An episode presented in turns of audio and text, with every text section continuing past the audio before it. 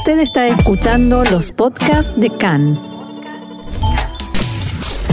CAN, Radio Nacional de Israel. Shalom, shalom, queridos oyentes. Brujim Abaim, muy bienvenidos a este nuestro encuentro cotidiano aquí en CAN, Radio Reca en español, Radio Nacional de Israel. Los saluda Roxana Levinson desde, desde los estudios de CAN en la ciudad de Tel Aviv, con el gusto de cada día de volver a estar juntos, reencontrarnos para recorrer juntos la actualidad de Israel, Medio Oriente y el mundo judío. Hag Purim Sameach, a pesar de todo y de todas las noticias que tenemos, sigue siendo Purim, así que Hag Sameach para todos y que sea con la mayor alegría posible. Y les cuento aquí en el estudio, del otro lado del cristal, en, en, los controles y puesta en el aire está Alon Meckler y estamos como cada día en la radio FM 100.3 y 101.3 en internet www.can.org.il, en nuestra página de Facebook Can en español, en Twitter arroba Can Radio y en todas las plataformas de podcast. Y si les parece bien, vamos a comenzar. Como les decía, hay mucha información. Hoy martes 10 de marzo, 14 del mes de Adar, estos son nuestros titulares. Ya son 55 los enfermos de coronavirus en Israel, uno de ellos en estado grave. El gobierno anunció nuevas instrucciones para frenar la expansión del virus, entre ellas cuarentena a quienes regresan de cualquier país del mundo. Benny Gantz continúa los, los contactos para tratar de formar un gobierno en minoría que en una etapa siguiente sea un gobierno de unidad.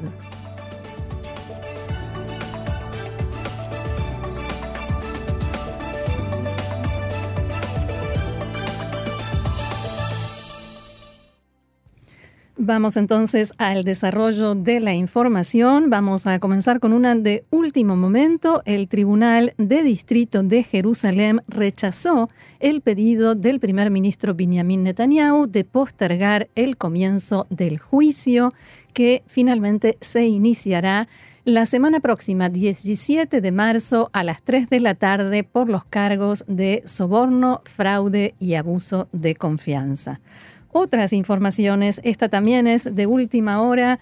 Ya son 55 las personas que contrajeron coronavirus en Israel. El Ministerio de Salud acaba de comunicar que cinco personas más fueron diagnosticadas con el virus en Israel desde anoche.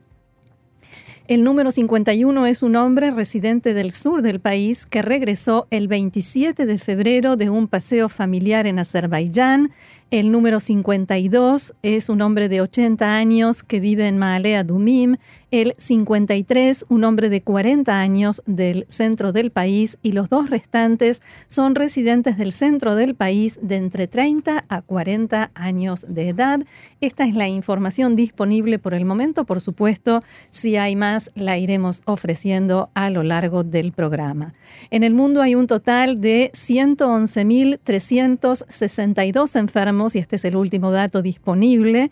30.627 de ellos fuera de China, 3.892 fallecidos, de ellos 773 fuera de China. Son 110 los países afectados por el nuevo virus corona. El gobierno israelí tomó a última hora de ayer una decisión drástica relacionada con este fenómeno y se dieron nuevas instrucciones a la población también relacionadas con los extranjeros que llegan al país. אחרי יממה של דיונים מורכבים, קיבלנו החלטה.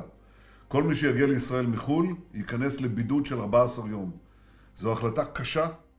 Después de un día de complejas discusiones, hemos tomado una decisión. Todo aquel que ingrese a Israel desde cualquier país permanecerá en aislamiento durante 14 días. Es una decisión difícil, pero indispensable para proteger la salud pública y la salud del público está por encima de todo lo demás. Esta decisión estará vigente por dos semanas. Al mismo tiempo, estamos tomando decisiones para preservar la economía israelí.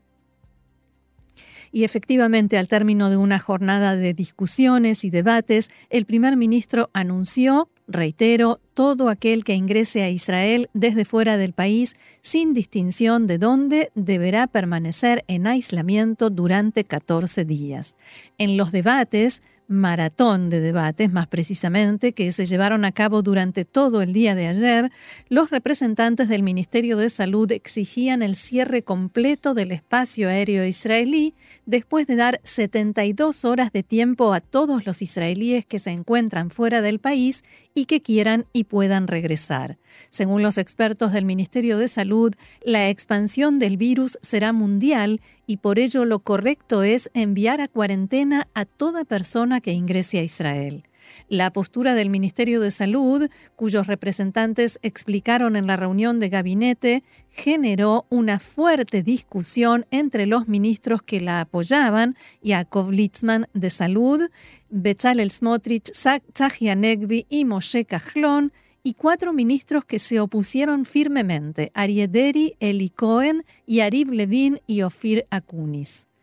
Según estos cuatro últimos ministros, el cierre completo del espacio aéreo israelí significaría un golpe letal a la economía de Israel y en especial al turismo. Yariv Levin es el ministro de Turismo y por supuesto estaba entre quienes se oponían. Otro elemento que tuvo importancia en la decisión del primer ministro Netanyahu fue, como decíamos, como anticipábamos ayer, la conversación que mantuvo con el vicepresidente de Estados Unidos, Mike Pence, que le aclaró que, a pesar de que se trata de una decisión israelí, si en Israel están dudando entre imponer la obligación de aislamiento a las personas procedentes de una lista de países que incluya a Estados Unidos o cerrar el espacio aéreo, el gobierno norteamericano prefiere que Israel elija el cierre completo. Al término de este día de discusiones, el primer ministro Netanyahu rechazó la propuesta del Ministerio de Salud israelí, tomó en cuenta la preferencia del gobierno norteamericano y estableció que toda persona que llegue a Israel desde fuera del país deberá permanecer en aislamiento durante 14 días. Es una decisión difícil, como dijo, pero indispensable, según la calificó, para preservar la salud pública. Otra discusión que se produjo ayer entre los ministros fue si imponer la obligación de aislamiento en forma retroactiva a todos aquellos que volvieron de algún viaje fuera del país. El ministro del Interior, Ariel Deri, fue quien se opuso en forma más vehemente a esta propuesta y aseguró que ello es algo que la gente no podrá cumplir. Deri explicó que eso sumaría 268 mil israelíes a los 100 mil que ya están en aislamiento. Por tanto, la decisión no será retroactiva y reitero, es la siguiente todos los israelíes que regresan al país de cualquier lugar del mundo tienen obligación de permanecer en aislamiento durante 14 días. La orden de aislamiento para quienes no son ciudadanos israelíes entrará en vigencia pasado mañana a las 8 de la noche y para entrar a Israel deberán demostrar en el control fronterizo que tienen un domicilio fijo, un lugar donde pasarán 14 días en aislamiento. La dirección de un hotel no se considera un domicilio fijo. Durante el debate en el despacho del primer ministro, los representantes del Ministerio de Hacienda advirtieron que el daño económico, producto de la cancelación de vuelos, la situación del aeropuerto Ben Gurión y otras medidas, será de al menos 5 billones de shekels por mes. Después de que se diera a conocer la decisión del gobierno anoche, la compañía Israel anunció que actuará para traer de vuelta a Israel a todos sus pasajeros que se encuentran fuera del país. Después, la compañía cancelará todos los vuelos que tenía programados hasta fin de mes. Los vuelos de cabotaje continuarán con normalidad. También la compañía Arquía anunció que a partir de ahora y hasta nuevo aviso limitará sus vuelos solamente a Eilat. En ambos casos, los vuelos se realizan en aviones Airbus nuevos que fueron desinfectados y cuentan con filtros de aire de avanzada. Y el aeropuerto Ben Gurión comienza a operar a partir de hoy de forma reducida. La dirección y el sindicato de trabajadores decidieron reducir en un 70% la actividad y el personal. En la autoridad de aeropuertos se espera que haya despidos de trabajadores en las próximas tres semanas.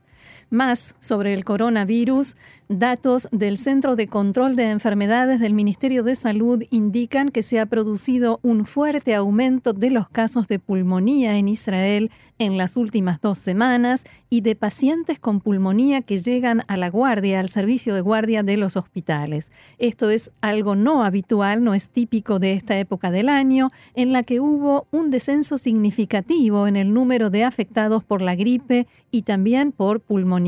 Sin embargo, las cifras de afectados por pulmonía de pronto hace dos semanas comenzaron a aumentar, debido a que la pulmonía es una de las complicaciones que puede traer el coronavirus. Hay expertos que dicen que es posible que haya en Israel más casos de corona de los que se identificaron. La profesora Lital Keinan Boker, directora del Centro de Control de Enfermedades, declaró a Cannes que la semana pasada ya pidió al Ministerio de Salud que se realicen exámenes para detectar corona en Israel debido a este dato sobre pulmonía, que se extienda el alcance de los exámenes. También el vicedirector del Ministerio de Salud, profesor Itamar Groto, dijo que hay que ampliar los análisis de laboratorio que se realizan y que el Ministerio se prepara para ello en los próximos días.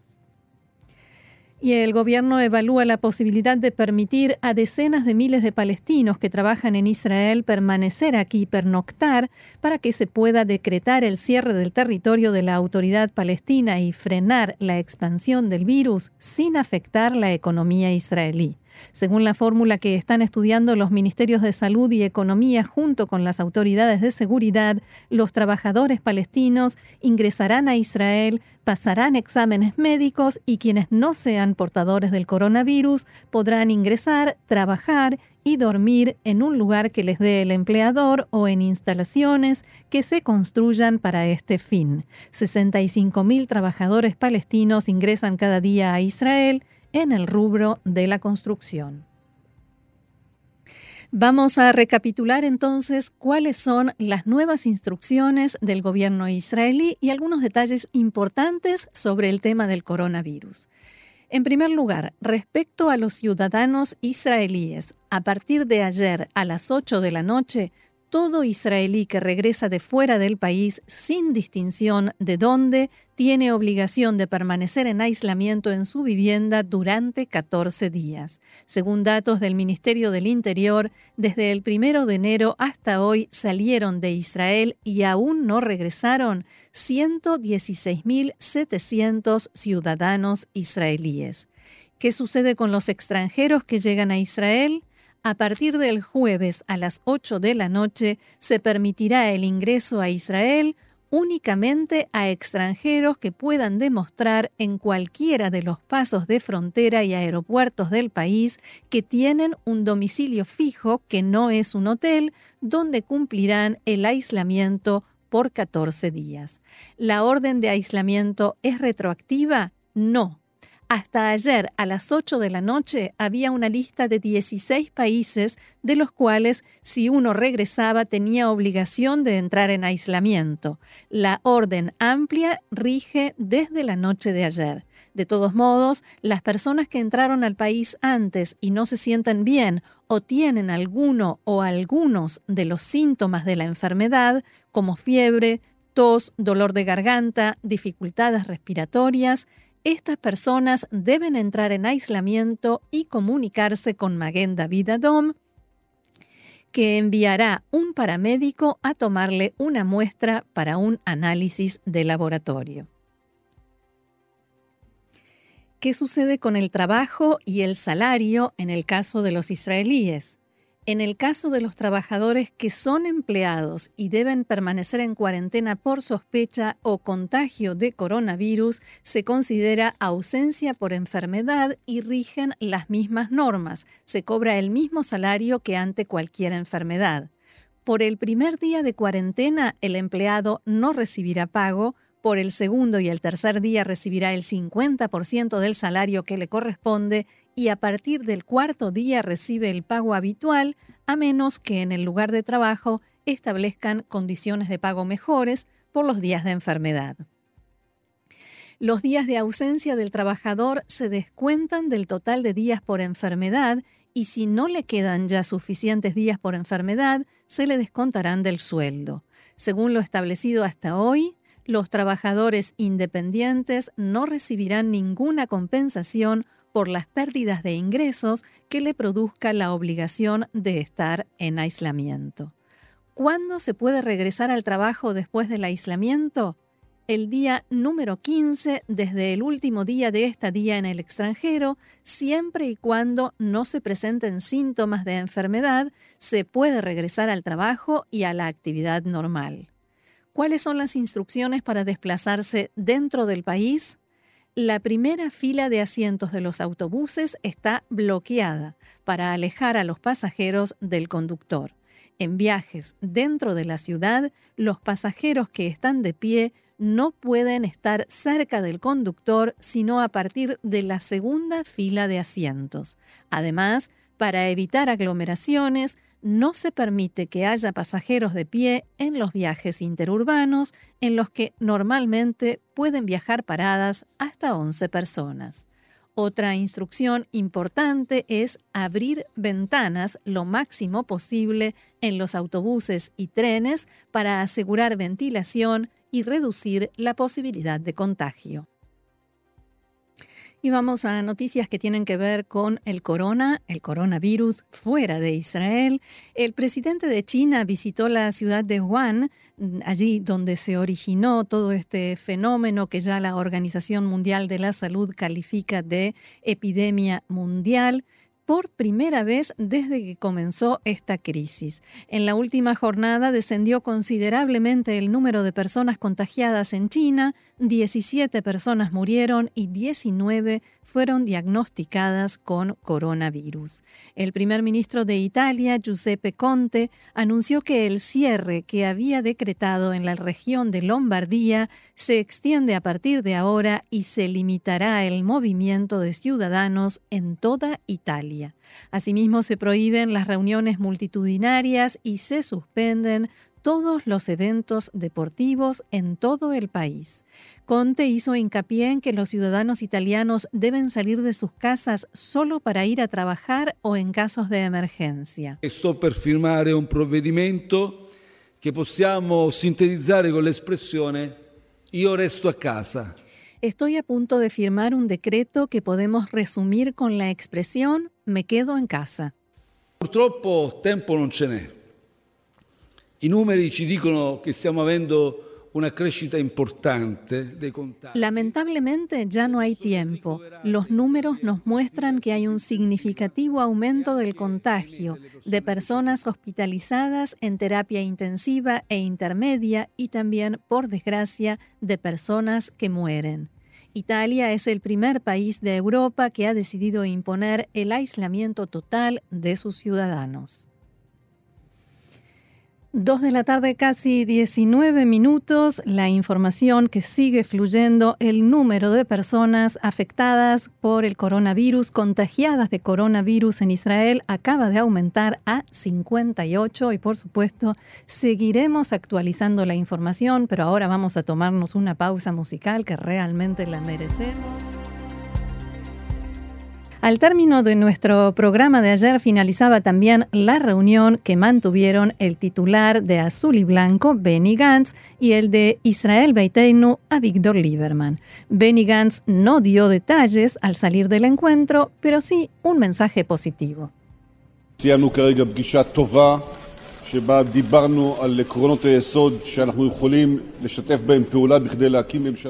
Hemos finalizado ahora una reunión positiva en la que hablamos sobre los principios básicos en los que podemos cooperar para formar gobierno, sacar a Israel del barro en el que se encuentra y evitar las cuartas elecciones. De los detalles, por supuesto, nos ocuparemos en próximas conversaciones. Puedo resumir y decir que fue un buen encuentro, bases de acción conjunta y que seguiremos adelante.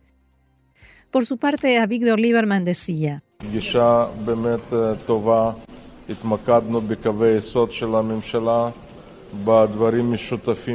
Una reunión realmente buena. Nos centramos en los principios básicos del gobierno, en las cuestiones comunes que podemos impulsar. Desde el punto de vista práctico, después que el presidente comience con la ronda de consultas con los partidos, nosotros definiremos también los próximos pasos a seguir.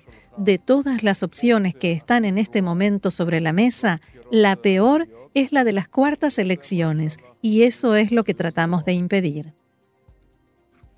Benny Gantz se reunió también con los legisladores Joas Hendel y Tzvi Hauser de Azul y Blanco para intentar convencerlos de que apoyen la formación de un gobierno en minoría. Fuentes del partido dijeron que los parlamentarios rehusaron comprometerse a apoyar ese proceso, incluso si la decisión es que la bancada en pleno vote a favor de lo que ya se denomina la formación de un gobierno de unidad en dos etapas. En azul y blanco explican que la idea es formar gobierno lo más rápido posible y al mismo tiempo dejar la puerta abierta y cargos disponibles para miembros del Likud y de los partidos de derecha, para llegar a un gobierno de unidad en dos etapas. El titular del partido Telem, uno de los que forma parte de Azul y Blanco, Moshe Yaalon, le dijo a Hauser y Hendel que si no están dispuestos a votar a favor de la formación de un gobierno en minoría, están invitados a renunciar. Pero Hauser y Hendel, al parecer, no tienen intención ni de renunciar ni de cambiar de idea. Y en este punto hay que hacer una aclaración técnica, legal. El primer ministro puede despedir a un ministro, pero el jefe de una bancada en el Parlamento no puede despedir a un parlamentario. De todos modos, fuentes cercanas a Gantz dijeron que en el partido esperan que Händel y Hauser saquen las conclusiones por sí mismos por sí mismos y respeten las decisiones de la bancada. Fuentes cercanas a los dos legisladores aseguran que en conversaciones cerradas ambos sostienen que no apoyarán este gobierno en minoría incluso si son expulsados de la lista de azul y blanco en las próximas elecciones. Los dos en especial Joas Hendel, están recibiendo gran cantidad de mensajes y llamados telefónicos, especialmente de activistas de Yeshatid, otro de los partidos que conforma la lista y que encabeza Yair Lapid. Fuentes cercanas a los parlamentarios dijeron a Khan que se trata de algo organizado y coordinado contra ambos y que en algunos casos incluso hubo insultos y palabras algo subidas de tono. Mientras tanto, el primer ministro Netanyahu se reunió anoche con los encargados de su campaña electoral y con ministros del Likud para pedirles que se sumen a la campaña que iniciará en las próximas horas con toda intensidad contra la formación de un gobierno en minoría. Abro comillas, estamos en un momento de emergencia y les pido a todos que se sumen a esta misión, les dijo Netanyahu. En el Likud también preparan una campaña para impedir que el parlamentario Yuli Edelstein sea reemplazado en el cargo de presidente de la Knesset y la intención es reemplazarlo por Meir Cohen de Azul y Blanco. La campaña tendrá como consigna central no se echa a un prisionero de Sion por Yuli Edelstein, que fue en su pasado hace mucho tiempo prisionero de Sion.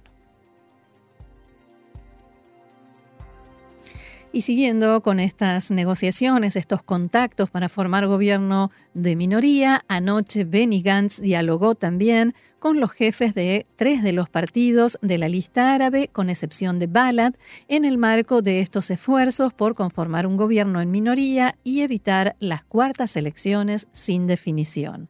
Gantz habló con Ayman Ode, titular de la lista árabe, Ahmad Tibi, jefe de la bancada del partido en la Knesset, y con el titular del partido Ram, el legislador Mansur Abbas. En estas conversaciones, Gantz insistió en su determinación de formar un gobierno que sirva a todos los ciudadanos israelíes, judíos y árabes en sus palabras y actuar para impedir los cuartos comicios. Integrantes de Azul y Blanco tienen previsto hoy dialogar con representantes de las cuatro listas que integran la lista árabe unificada, incluyendo al partido Balad. El parlamentario Yair Lapid, número 2 de Azul y Blanco, publicó esta mañana un post en su página de Facebook en el que asegura que hay dos maneras de enfrentar esta situación política. Abro comillas, si no hay con quién formar un gobierno de unidad, ¿qué queda? Solo dos opciones, conformar un gobierno de mayoría estrecha con Israel Beiteinu y Abodá y dejar la puerta abierta para un gobierno de unidad. Contrariamente a todas las mentiras que difunde Netanyahu, la lista árabe, continuó Lapid, no formará parte de este gobierno. Ellos votarán una sola vez desde afuera y con eso se acaba. Bibi hizo alianzas y cooperaciones con ellos como esta mil veces. Lo admito, no es este el gobierno que queríamos. Palabras de Yair Lapid. Mientras tanto, el primer ministro Netanyahu da señales de que se está preparando para las cuartas elecciones, o al menos así lo interpreta la prensa israelí casi en su totalidad. La Comisión de Asuntos Legales del partido Likud se reunirá la semana próxima para aprobar la anulación de las elecciones primarias para la lista de las próximas elecciones en caso de que la Knesset número 23 se disperse. En ese caso, y en caso de que esto sea aprobado, la lista del Likud para la Knesset número 24 será igual a la que presentó el Likud en abril del año pasado. Otro asunto no muy alejado de este, según el calendario establecido por la legislación israelí, la Comisión Electoral Central presentará mañana formalmente los resultados finales y definitivos de las elecciones del 2 de marzo de 2020. Fue hace unos días nada más, parece que hubieran pasado siglos. En el Likud amenazaron a la Comisión Electoral Central con que si no aceptan su solicitud de publicar los protocolos de la votación de las elecciones, bloquearán sus solicitudes de presupuesto en la Comisión de Finanzas de la Knesset. El parlamentario Shlomo Kari, representante del Likud ante la Comisión Electoral, transmitió este mensaje a la directora de la comisión, Orliades, quien reaccionó con enojo e indignación. En los últimos días, el primer ministro Netanyahu acusó al presidente de la Comisión Electoral, el juez de la Corte Suprema Neil Hendel, y dijo que se comporta con desvergüenza respecto a las exigencias del Likud porque eh, lo que pedían era revisar algunas eh, votaciones, algunos resultados y recuentos de votos. Este mediodía, el Pleno de la Comisión Electoral se reunió para confirmar los resultados finales de las elecciones a la Knesset número 23 y estas fueron aprobadas por una mayoría de 20 votos a favor y seis abstenciones. Los seis miembros de la comisión que no votaron son los representantes del Likud, los del partido Shas, que son cuatro, se retiraron de la sala antes de la votación. En el Likud alegan que la revisión del material de las urnas podría llevar hasta dos semanas y que la publicación oficial mañana, según ordena la ley, no permitirá que el partido pueda reunir todos sus argumentos y presentarlos. En el Likud explicaron que tienen intención de presentar a la comisión pedidos de corrección de algunos errores de inscripción y de tipeo. Y en azul y blanco aseguran que la decisión del Likud de abstenerse en esta votación es un precedente peligroso y oscuro de no aceptación de los resultados de las elecciones. Después de la Fiscalía, los juzgados, el asesor letrado del gobierno y la policía, los enviados de Netanyahu intentan ahora convertir a la Comisión Electoral Central en enemigo del pueblo. No lo permitiremos, debemos conformar gobierno e impedir cuartas elecciones, concluye el comunicado de Azul y Blanco.